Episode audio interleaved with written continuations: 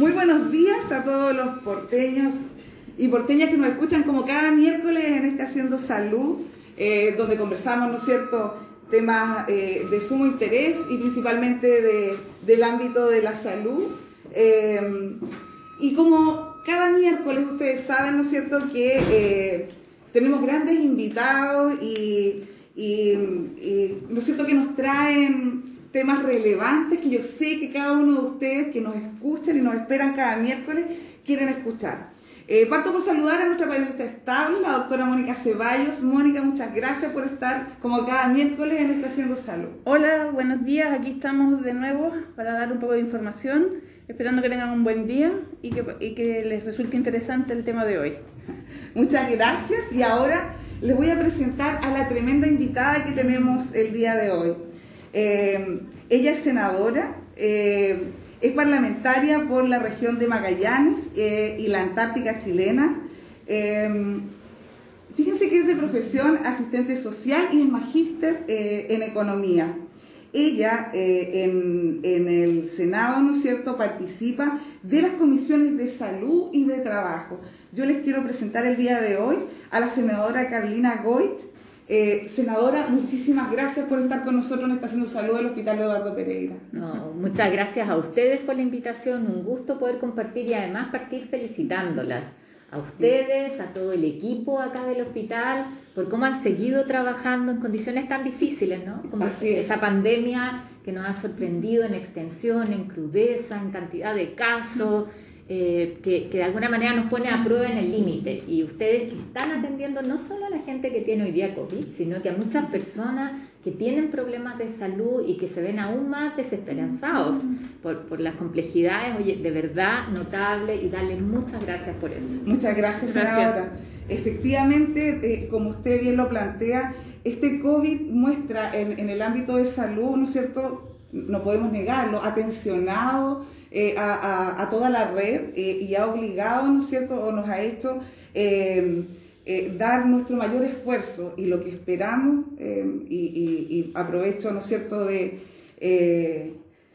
de, adicionar a, su saludo y a su felicitación a todos nuestros funcionarios que además eh, senadora, le cuento que hemos tratado de no perder eh, el sentido humano, de entender, ¿no es cierto?, que más allá de un número de pacientes, estamos viendo eh, casos, estamos viendo vidas, estamos viendo, en definitiva, hemos visto, nos ha tocado que más de una oportunidad hemos tenido papás e hijos como pacientes críticos en el mismo establecimiento. así que sí, sin duda ha sido un, un tema complejo, como usted lo plantea. Senadora, siempre usted ha sido alguien que, se ha visto, ¿no cierto?, muy vinculada al ámbito eh, de la salud y con una sensibilidad muy especial eh, eh, frente a este tema. Y sabemos, ¿no es cierto?, que em, ha sido la gran impulsora, ¿no cierto?, de, de un tema que se lleva a la segunda causa de muerte en Chile, como lo es el cáncer. Eh, me gustaría, si usted nos pudiese, ¿no es cierto?, contar un poco de, cómo lo ha visualizado, cuáles fueron sus motivaciones eh, y en qué va, ¿no es cierto?, eh, esta Ley Nacional del Cáncer. Sí, bueno, ahí sin duda el COVID ha cambiado el escenario de la discusión pública. Nosotros lo, que decían las estadísticas es que este año ya el cáncer iba a ser la primera causa de muerte en nuestro país. El COVID ha cambiado un poco eso, las estadísticas, pero tal cual como tú dices, no se trata solo de números, sino de las realidades que viven muchas familias. Probablemente si le preguntáramos a alguna de las personas que nos están escuchando, eh, durante este tiempo han fallecido muchas personas y que eh, si no es por COVID es por cáncer. O sea, eso es como de lo cotidiano. Yo estoy queriendo decir ahí que el cáncer sigue siendo una amenaza con la que vivimos y que además hoy día es aún más complejo. Hay eh, ciertas patologías eh, o ciertos cánceres, y ustedes saben más que yo, donde no se han hecho el 70% de los diagnósticos. Eso es lo que nosotros vemos por la notificación eh, de GES y cómo ha bajado.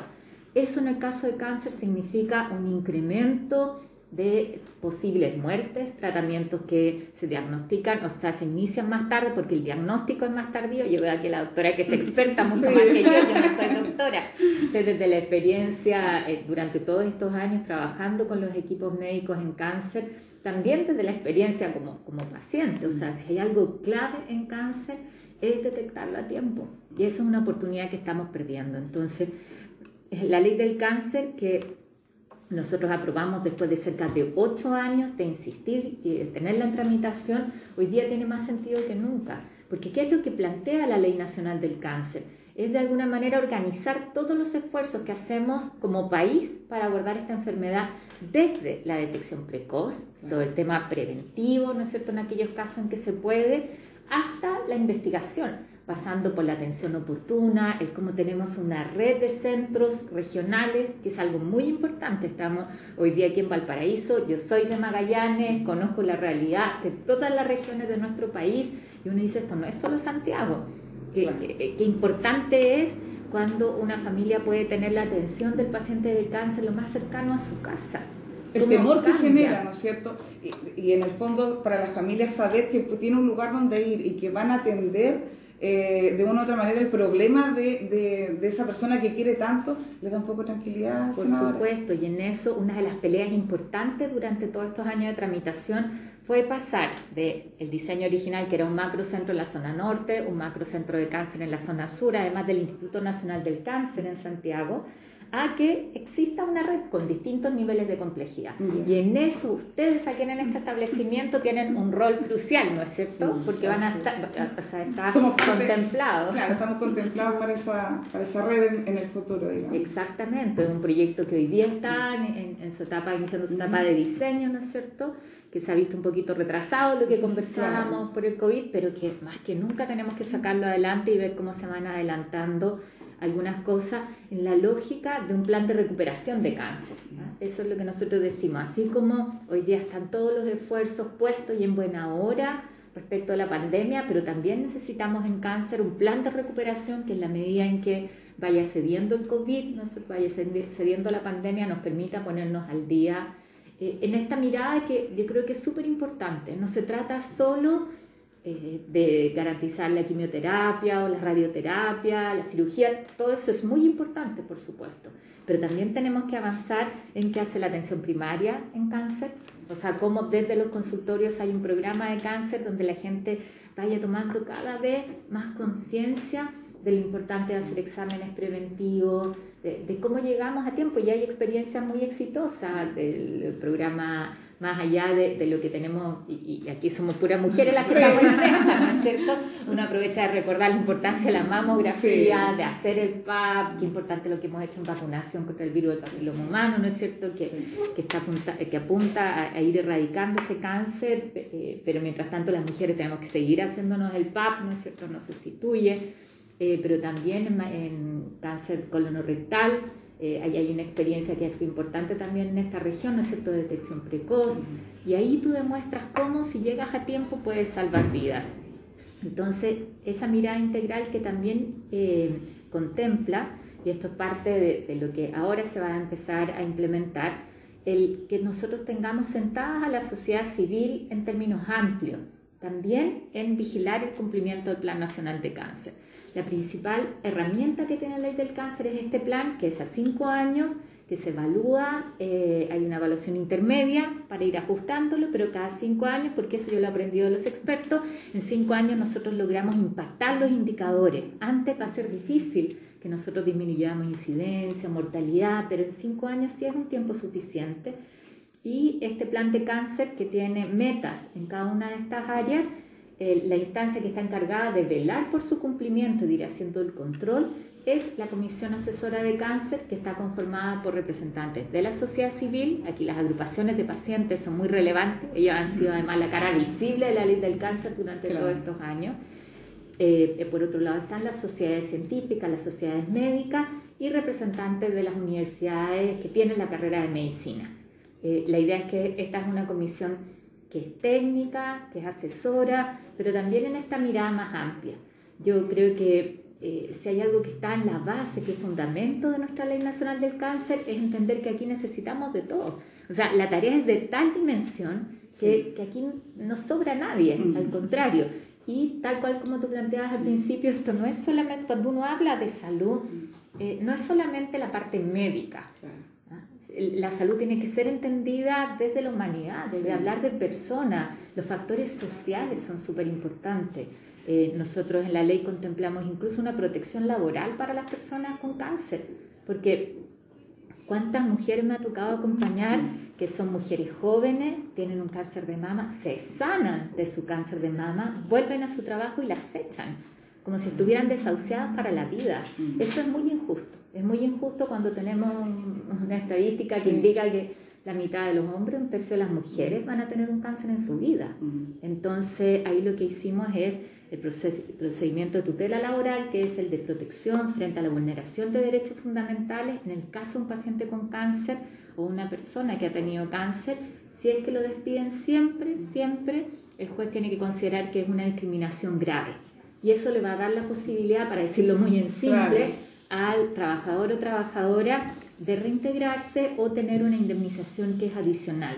Eh, pero, pero decir acá es, inaceptable, es inaceptable que una persona, porque tiene un cáncer, se, le se la desauce. Y en el fondo, senadora, eso significa que además de, de, lo importante de este abordaje médico, digamos, y de tratamiento y de oportunidad, en fin, eh, qué relevante lo que nos plantea, porque eso significa que además de darle este concepto de humanidad, lo mira de manera transversal, considerando todas las otras áreas que impacta para una persona, ¿no es cierto?, el padecer eh, un cáncer. Le, impacta en todas las áreas de la vida. Exacto, y yo siempre he sido muy franca, lo hemos hecho también con las agrupaciones de cáncer, en decir, esta ley ojalá fuera una varita mágica, eso no existe, ¿no? Y que eh, superara todos los problemas o los déficits que tenemos en cáncer de un día para otro. No es así, es, la construcción de un camino, mm. pero de alguna manera tú tienes aquí rayada la cancha. De, cuáles son los actores, de cuáles son las prioridades, esta mirada más integral mm que es fundamental y es muy difícil a veces en la política pública incorporarlo. Eh, y tenemos que ir avanzando dando pasos. Ahí eh, una de las quejas principales que tiene mucha gente es ¿por qué si mi cáncer está en el GES? Entonces sí, pero si no está en el GES, no. Es como, no sé, pues el páncreas está por un lado y por otro lado está el pulmón o por otro lado... Hay un órgano más importante que otro. Pero, la persona es la misma, ¿no es cierto? Es la misma. Mm. Eh, nosotros no logramos durante la discusión de la ley del cáncer incorporar a todos los cánceres en el GES. Yo más bien soy partidaria de que exista una entrada común como un programa de cáncer donde entran todos eso era parte de la discusión que estamos dando ahora sobre el plan de salud universal, el fortalecimiento de FONASA, reformas posteriores. Eh, y, la decisión del gobierno fue seguir con la lógica del GES. Pero ¿qué hicimos mientras tanto?